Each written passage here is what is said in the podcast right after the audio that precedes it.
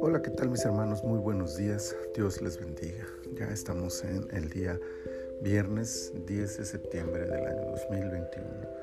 Estamos en nuestra temporada 7, el episodio 2 de este devocional en su reposo. Quiero leerles Marcos, Marcos capítulo 2, versículo 20, que dice, Pero vendrán días cuando el esposo les será quitado, y entonces en aquellos días ayunarán. En la vida cristiana hay principios fundamentales que no podemos eliminar de nuestra disciplina espiritual.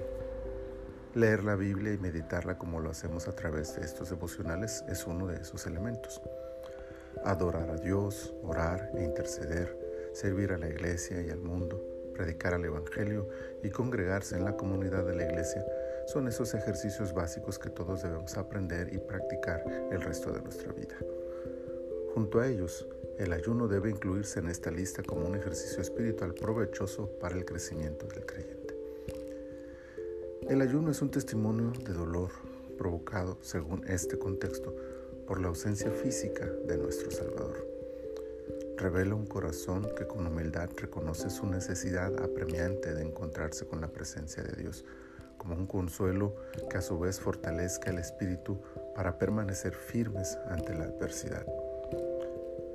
La expresión de Jesús en este versículo enfatiza la no necesidad de ayunar en el tiempo de su presencia física y por deducción nos lleva a observar su importancia ahora que el Maestro se encuentra a la diestra del Padre.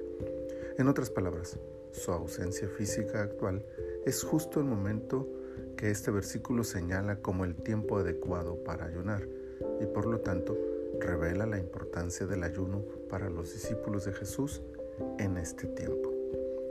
En un contexto más amplio, el ayuno representa quebranto, arrepentimiento, dependencia, sumisión, entrega, renuncia. Es por lo tanto un ejercicio que disciplinadamente debemos aplicar a nuestra vida espiritual. Metódicamente debemos programar ayunos que nos permitan mostrarle al Señor nuestro anhelo de su presencia el deseo de nuestra alma por encontrarnos con Él y la firme disposición de nuestros corazones para renunciar a todo aquello que pudiera llegar a alejarnos de Él. Lo recomendable son ayunos de 24 horas, con ausencia absoluta de agua y alimento, pero para quienes nunca han hecho así, ayunos graduales pueden ayudarles hasta llegar a ese punto. Otros tipos de ayunos pueden ser útiles, como la renuncia temporal a ciertos placeres o comodidades e incluso ciertas propuestas alimenticias pueden ser utilizadas como ayunos iniciales para los que están introduciéndose en este ejercicio espiritual.